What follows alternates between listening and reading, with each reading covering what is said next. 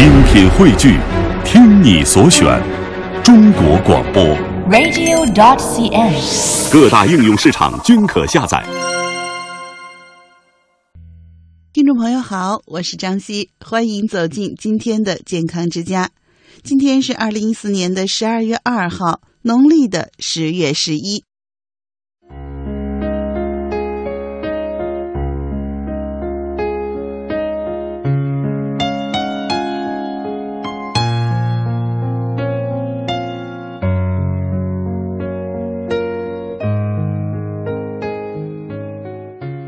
季到来啊，室外的温度越来越低了。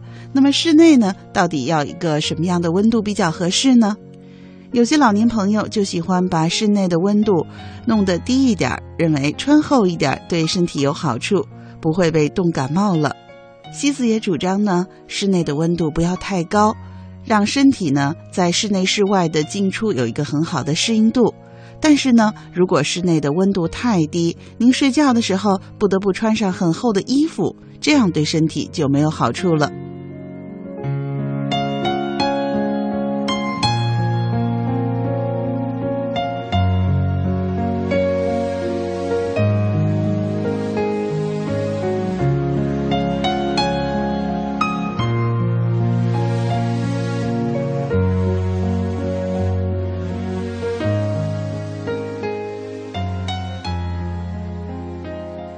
们人在睡眠的时候，大脑肌肉是进入休息的状态的，心跳的次数也会减少，肌肉的反射运动和紧张都会减弱。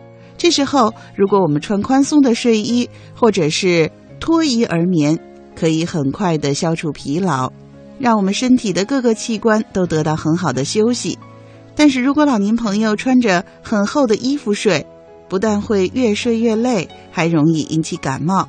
因为我们人体的皮肤能分泌和散发一些化学物质，如果合衣而眠，无疑会妨碍皮肤透气和汗液的蒸发。而过厚的衣服对肌肉的压迫和摩擦，还会影响到我们的血液循环，造成体表的热量减少。这样的话呢，我们的身体就很容易受到病毒的侵袭了。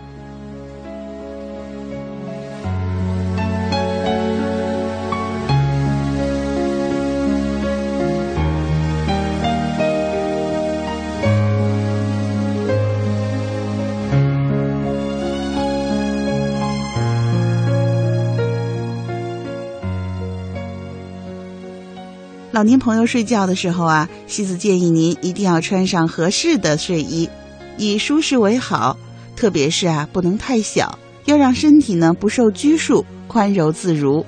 清爽透气的睡衣面料最好是棉的，这样呢不但有利于睡眠，更不会感觉衣服太厚重，让身体处于最舒服的状态。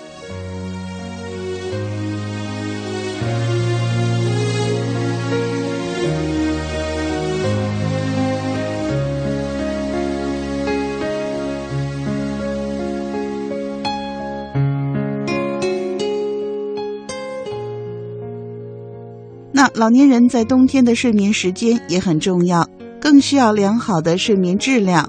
西子建议您室温呢最好是控制在二十摄氏度左右，湿度以百分之六十左右为佳。睡眠的时候还要尽量减少光线的干扰，比如午睡的时候，您可以拉好窗帘，保持空气的流通。比如说，您可以把卧室的窗户关上，而把卧室的门和客厅的窗户打开。注意不要让对流风吹到自己，这样呢就可以保持空气的流通，而不至于着凉了。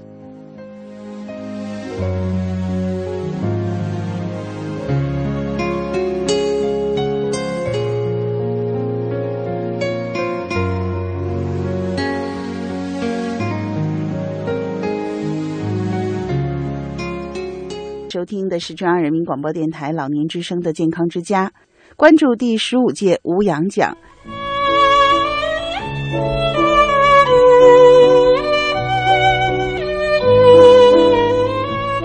他们关注疾病，他们关注健康，他们关注身体，他们关注生命。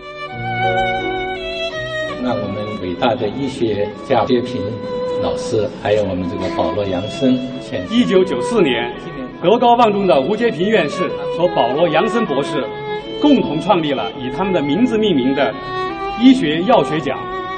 吴杨奖见证了各位获奖人在医药学道路上不懈努力，不断攀登，取得了丰硕的。主要就是为了激励我们中国的年轻的中青年吧，中青年的这个医药跟医药工作者、医药卫生工作者，所以它的影响是非非常大。健康之家关注第十五届吴阶平、保罗·杨森医学药学奖。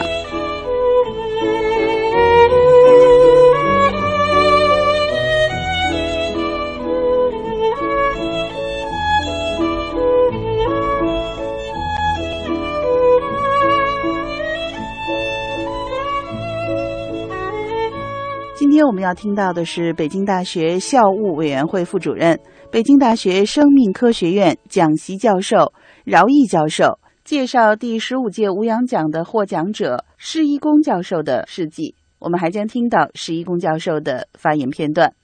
有请吴阳奖专家委员会委员、北京大学生命科学院饶毅教授为我们揭晓基础医学领域的两名获奖人。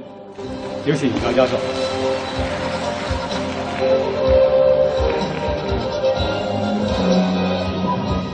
我很高兴代表吴阳奖委员会宣布，在经过十五年之后，吴阳奖第一次给基础医学发奖。给基础医学发奖，符合吴阶平先生医生对医学作为一个科学的认识。我们知道，吴先生不仅自己在泌尿外科有重要贡献，自己作为周恩来先生医疗组负责人，为我们国家的病人做了贡献。而且他一家四口里面，四兄弟有一位是基础医学的科学家，是我国著名科学家，所以。他的家学传承是支持基础医学对我们医学的重要性。今年得奖的两位基础医学吴阳奖获奖人，第一位是清华大学的施一公教授。施一公教授是世界著名的结构生物学家，他不仅培养了很多优秀的学生，支持了清华大学的结构生物学和我国的生物理。学界的发展，他自己的科学终于在今年超过了他在美国的科学。二零一四年，施一公发表的一篇重要论文，是他十几年来坚持在重要的膜蛋白结构解析方面的重要进展。他把一个具有四个蛋白质组成的复合体，而且具有重要生物学功能的 gamma secretase。的结构，今年解析发表在《自然》，这是对于结构生物学来说一个重要的工作，也是对于推动人类理解老年痴呆的发病机理，在此基础上合理设计有朝一日也许能够治疗老年痴呆的途径的一个重要基础。这一个工作对世界结构生物学。对于老年痴呆都是非常重要的一个工作，所以我们今年把吴阳奖基础医学的第一个奖项颁发给施一公，是名至实归。施一公。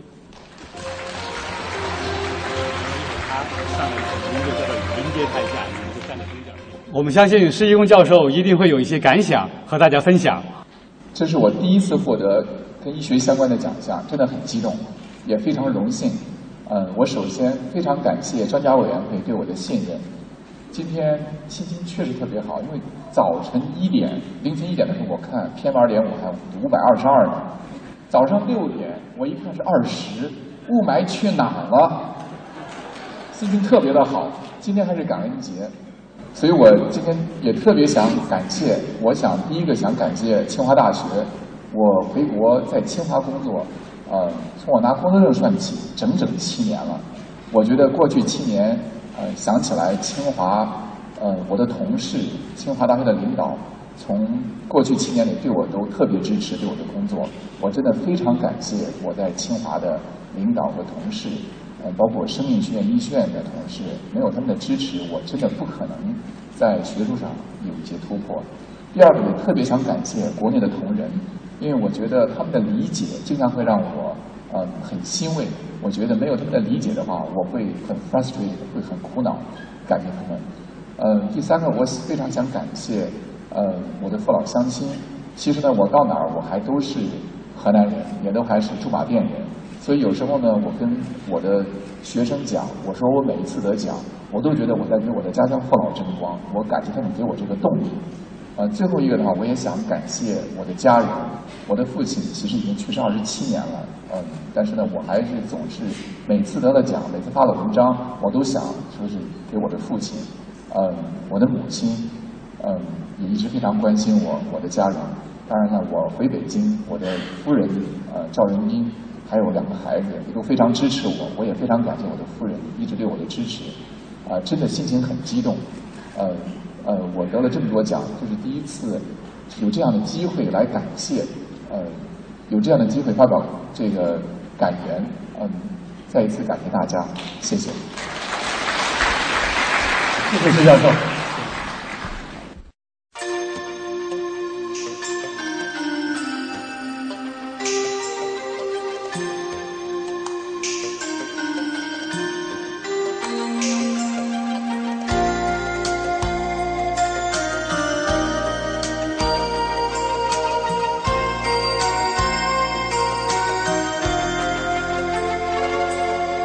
感谢明月照亮了夜空，感谢。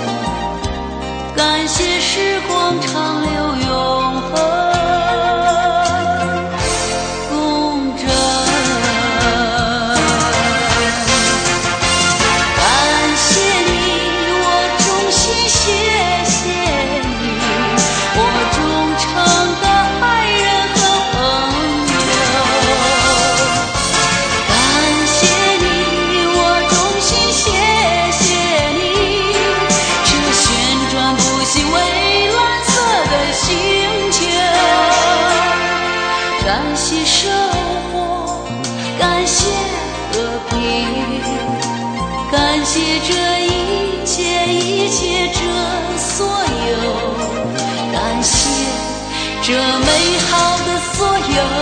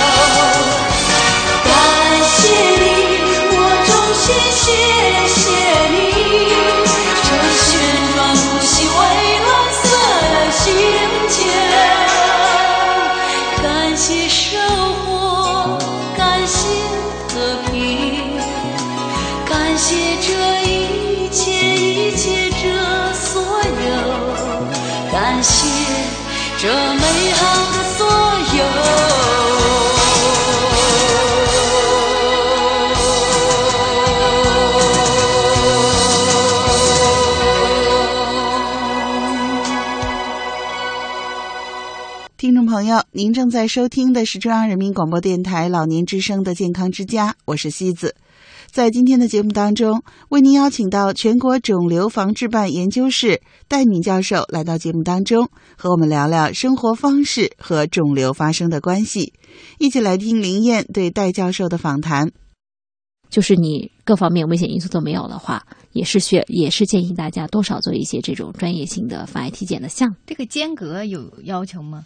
间隔还得根据这些你的本身的基本情况来定，而且呢，就是也要根据你第一次的检查结果来确定是否还要再做下一次。咱就说宫颈检查吧，你如果是呃完全正常，其实你三年之内不用再做了。其实这是个特别好的事情，嗯对。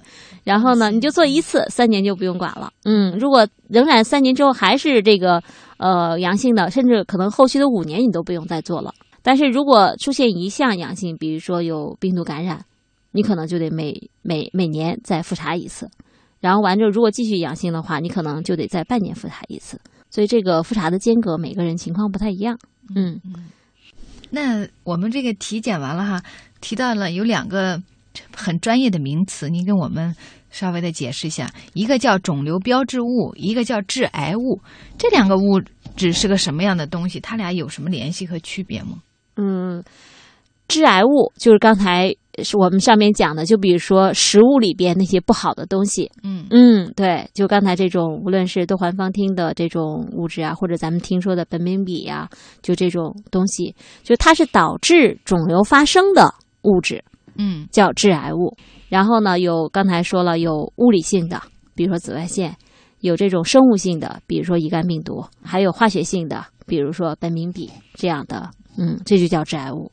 肿瘤标志物是什么呢？肿瘤标志物呢是，就是如果肿瘤标志物是反映肿瘤有没有肿瘤的一种化学物质，嗯，就是血液中间的一种，一般是蛋白啊、酶啊这些东西。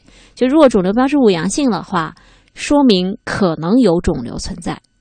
我用了“可能”这两个字，是为什么呢？就是肿瘤标志物，而且绝大部分肿瘤标志物不是特别特异的。就说肿瘤标志物阳性不能百分之百就说明有肿瘤，肿瘤标志物阳性只在一定程度上说明有比较大的可能有肿瘤。嗯嗯，所以大家这点一定要注意，因为有些人肿瘤标志物一高就被吓得够呛，是不是我我得得肿瘤了？全身做了一遍检查也没有发现肿瘤，这种情况是有的，属于小概率的这种事件。嗯嗯，对，但是呢，肿瘤的病人。肿瘤标志物往往是高的，嗯，对，它肯定是对肿瘤跟那个记号一样，它已经肯定存在这个记号。对，就是肿瘤病人一定是肿瘤标志物高的，嗯，但是肿瘤标志物高呢，不一定就是就是有肿瘤，对，只是提示呢有肿瘤的可能性比较大，嗯，所以这两个概念是完全不一样的，而且没有任何的关系。嗯，致癌物是外是体外的东西，对，导致肿瘤发生的，而肿瘤标志物是咱们身体里边的蛋白呀、酶这样的东西，就是在有肿瘤的时候，它会不太正常，嗯，会升高，嗯，会提示肿瘤的存在。我们人体是一个充满智能的机体，我们的身体有好多哨兵，牙齿、阑尾、扁桃体等。本来，一旦我们的身体有异常时，比如是上火了，这些哨兵会立即做出反应，通知大脑。聪明的人这时候就应该调整心态，检讨自己，让自己平和下来。我是慧慧，祝爷爷奶奶百病不生，健康长寿。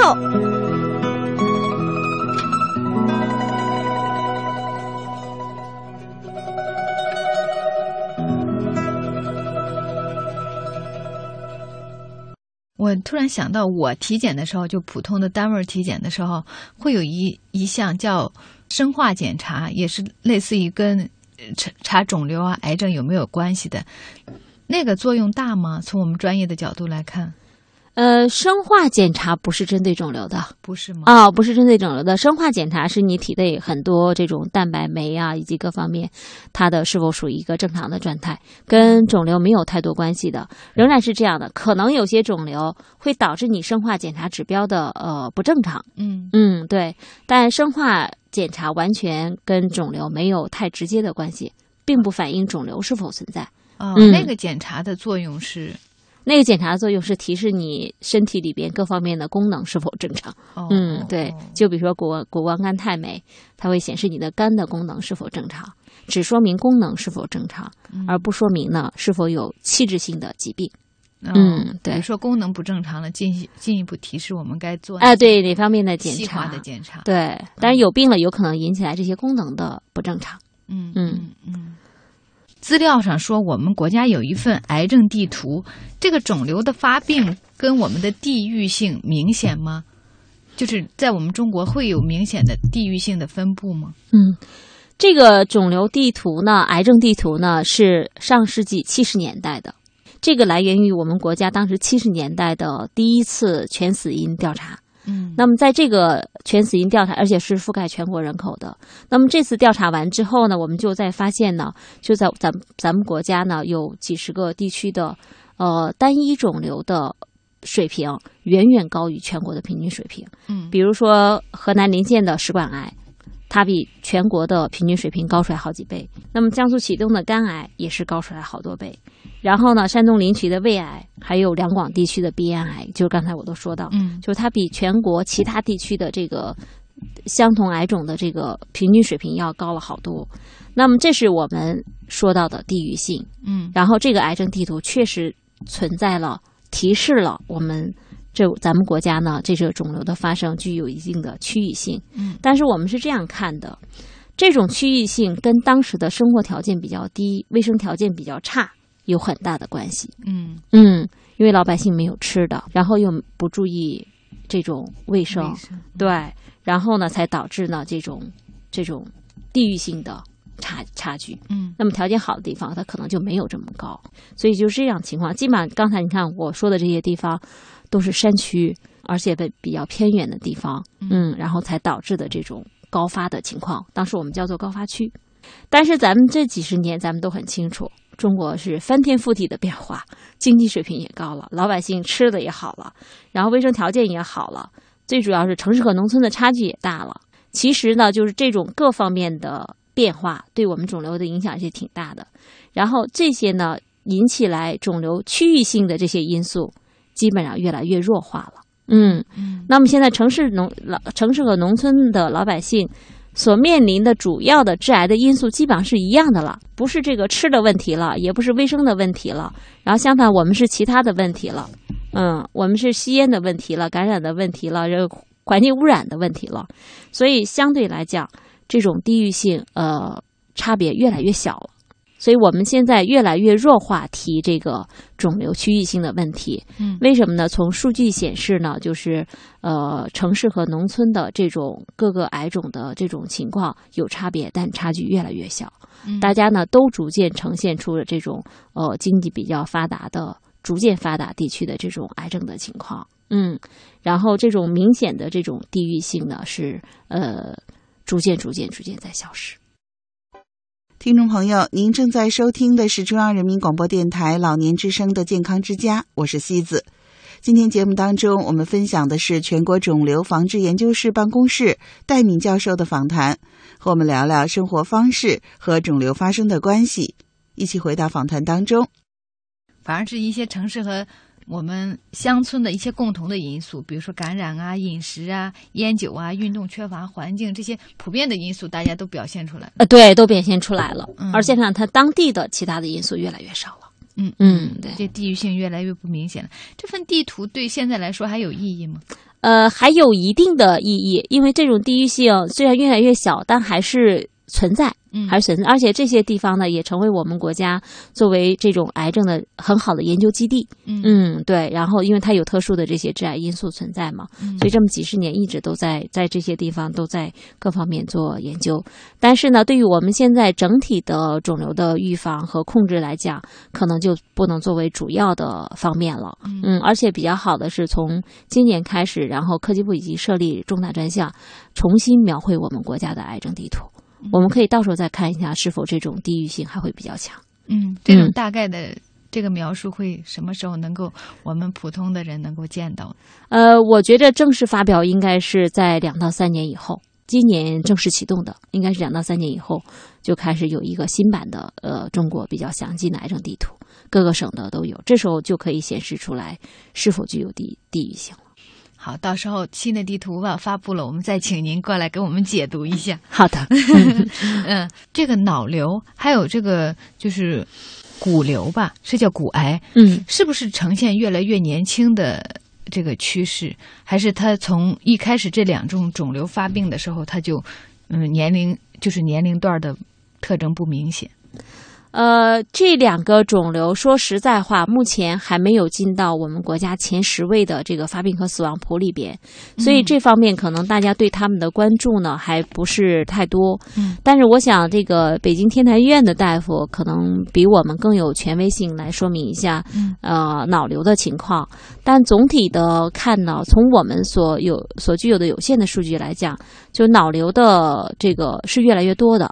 嗯，嗯这是无疑的，而且它的排位也是靠前的，虽然还没有进入前十。嗯。嗯，应该是有一些特殊的原因导致它的逐渐逐渐的越多，但是是否年龄年轻化这个，我还没有看到相关的这个证据。嗯。呃，应该是确实是年年龄，我我所看见的也是比较多一些，但是具体的数据我还真手上没有。嗯，嗯。但是对于骨的问题呢，这个仍然是这样，它比脑瘤的可能发生更少。嗯嗯，而且呢，骨的问题应该跟全身性的骨虽然表现在一个部位，但它其实是跟全身性的很多呃系统是有关的，比如说是是内分泌系统、代谢系统，嗯，都是完全相关的。呃，我不知道，我不是特别确切，就是这一块儿是不是也是跟呃这个相关的一些研究能够证明有这种年龄化的趋势。嗯哦、在我手上还没有这，真是没有确切的证据证明有年龄化的这样的一个趋势。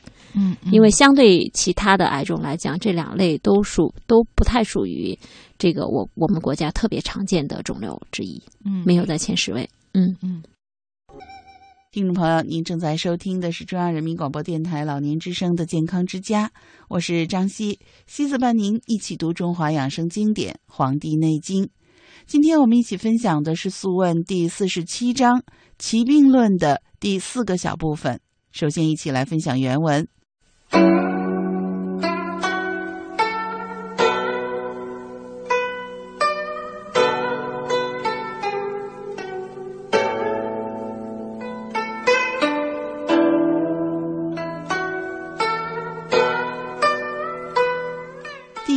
有病口干者，病名为何？何以得之？”岐伯曰：“此五气之意也，名曰脾疝。夫五味入口，藏于胃，脾为之行其精气，精液在脾，故令人口干也。此肥美之所发也。此人必数食甘美而多肥也。肥者令人内热，甘者令人中满，故其气上溢，转为消渴，治之以兰，除尘气也。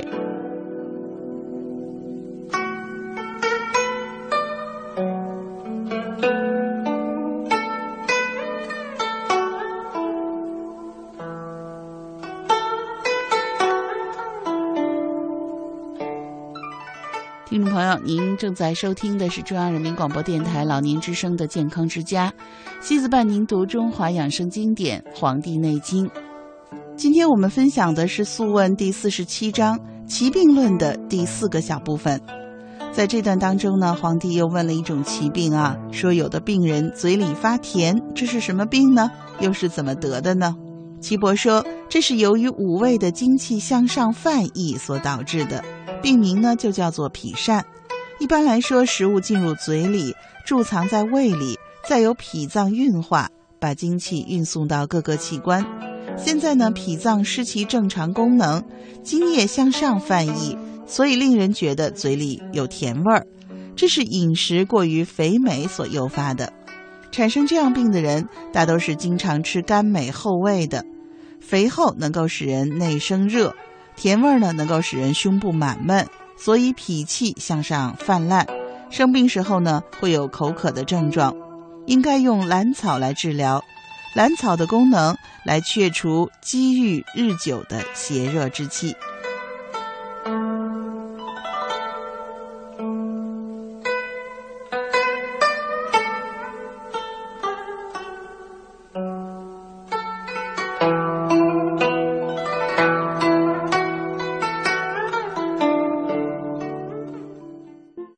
这里是中央人民广播电台老年之声的健康之家，听众朋友，我是西子。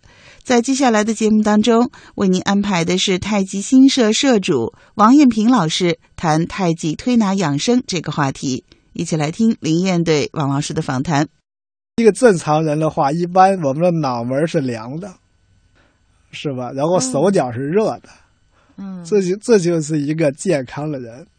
呃，就是说不需要，如果说你的手脚是热的，脑门是凉的，然后大便早起五点到七点去大便啊，这就基本上是健康，不需要你西医那一套那个仪器去化验这那的，其实都没多大用处都，这就够了。其实呀这个脑门是凉的，就是因为我们上来的这个经过风池风府，然后降对，经过脖子这块儿都是风池风府穴，嗯，这给它降温了。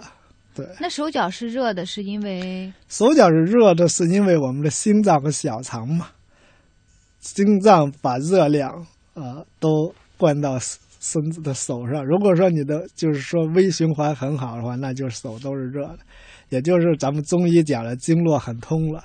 嗯，手脚冰凉就是对，有不通的。一则是不通，二则是你的热量不够。呃小肠就管的是脚啊、哦，如果说你心呃小肠的心脏的火力很足的话，灌到小肠去，小肠再把火力到脚上去，也有可能是就是刚才讲的火力不够，也有可能是心和小肠的不够通送，心的心脏的热量不能把这个这种热量给它导到小肠去，然后也会导致他手这个脚凉，他手很热，有热这就是造成上下交不通。嗯有的人他是口很渴，脚很凉，他喝多少水他都不解渴，这就导致上下焦不通，那不能把上边的热量啊、导到下边去，然后会还会造成失眠了，这就造成睡不踏实，晚上老做梦，要不就睡不着。心脏是管着手，心脏管手，小肠肠管是脚。脚。哦，如果说你的脚脚老是凉，这说明你小肠的火力不够。嗯，这个该怎么办呢？很简单嘛，就刚才讲的，给他把小肠热量加强呗，救关元，嗯 救关元。然后就是你把你把上焦的这个热量给它导下去要，这个自己能导吗？这个这个这个必须得有专业的医生给你弄了，这个针灸效果还是很好的，啊，用针灸来。针灸的效果、开药都可以。嗯，这个针灸的话，一般就是咱们疗程的话，得多长时间？一般的话，我这儿的话有个一个疗程，如果说不是那种失眠十几二十年的，一般情况下五六次差不多就 OK 了吧。我们说到了合谷穴，再说三阴交。三阴交的作用是，呃三阴交是一个血血穴啊，嗯是一个合谷是气血啊，这个三阴交是血穴嗯啊，它这个这个它是为什么叫三阴交呢？就是说三条阴经交汇的地方。哦，这三条阴经是哪条？哪三条？对，一个是这个脾经，一个是肝经，一个是肾经。这三条经络交汇的地方，所以说你看这个这个穴位有多重要。嗯。三条阴经交汇的地方就叫三阴交，哈，这个它是一个血穴啊，就是说，如果说它是尤其是对咱们这个女女士来讲，这个穴位特别重要的是，它这个这个可以养颜美容啊，尤其是妇科不太好的咱们女士，都可以没事儿多按按三阴交，灸灸三阴交都可以嗯啊，美容养颜。然后妇科不太好，比如说有痛经了，这个月经不调了。都可以，这个没事儿多按三阴交，或者是啊、用艾灸灸一下，都可以，非常好的穴位。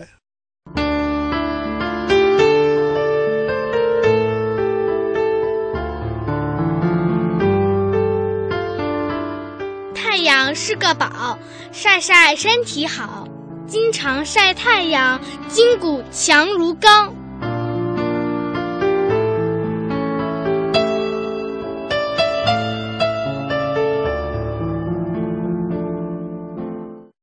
这个大概的位置是在呃，这个这个穴位也是比较好找的，是在咱们脚内踝关节，嗯讲内踝关节，呃，也是四个手指三寸的位置，嗯。内踝关节里侧这一块儿，不是外侧，嗯。靠脚后跟儿这一侧的，嗯。这个就是三阴交。是这个脚踝往脚跟儿这个位置，对往内侧，对内侧这一块儿，三寸。的位置就是嗯。三阴交。然后没事儿我们可以自己按一按。对，一按的话也是发麻、发酸、发胀，啊，这个都是得气的呃感觉。还有一个叫昆仑穴，昆仑穴是昆仑穴这个穴位，就是如果说有这个胎盘不下的，如果说这个啊，就是在生孩子的过呃，对，可以这个呃摁昆仑穴，最好是用针灸，这个用针去强刺激去。这个胎盘不下是就是到快生的时候，对对对对对，哦哦，对就是它没有进骨盆。落胎的主要是给昆仑穴。嗯，我们刚才说了一些重要的穴位，比如说在经期啊，或者是怀孕的时候不适合按摩。嗯那还有嗯没有别的情况，这时候也不建议按摩呢？然后就是一些这个，如果说喝多了的啊，醉酒的、神志不清的，啊，然后就是那个过于饥饿或者过于饭饱，都不要做按摩，差不多在半小时到一小时之后吧，嗯，再做按摩。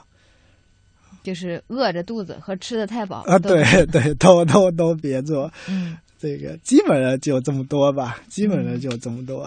嗯嗯，这个我们说了这个按摩的一些手法呀、禁忌症啊、原则，那我们再呃具体的来说哈，比如说现在我们不管是老年人还是我们年轻人，一般的容易出问题的，比如说颈椎容易出问题，然后腰容易出问题，那个肩膀容易出问题。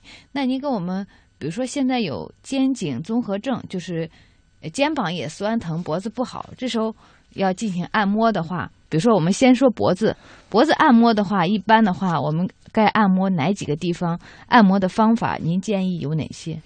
嗯，现在咱们这个颈肩综合症呀，这个症状呀特别普遍。嗯这个不管是年纪大一些的，还是这个比较年轻一点的，这个这个特别多。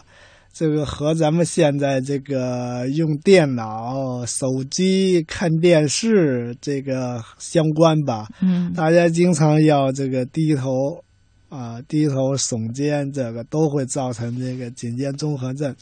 这个这种症状主要是由于这个啊时间长保持固定姿势，时间太长不变，造成的肌肉粘连。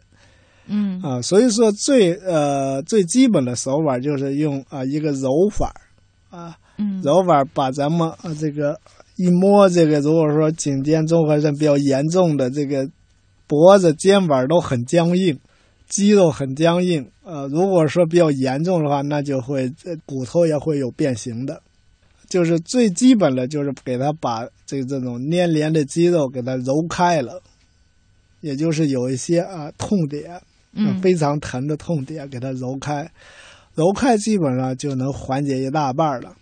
就是在脖子上、肩膀上都会找到那种结节，嗯一揉嘎嘣嘎嘣儿的，就那个东西，哦、就响啊，对，嘎嘣嘎嘣的，就那个东西，给它揉开了，这就能缓解非常多了。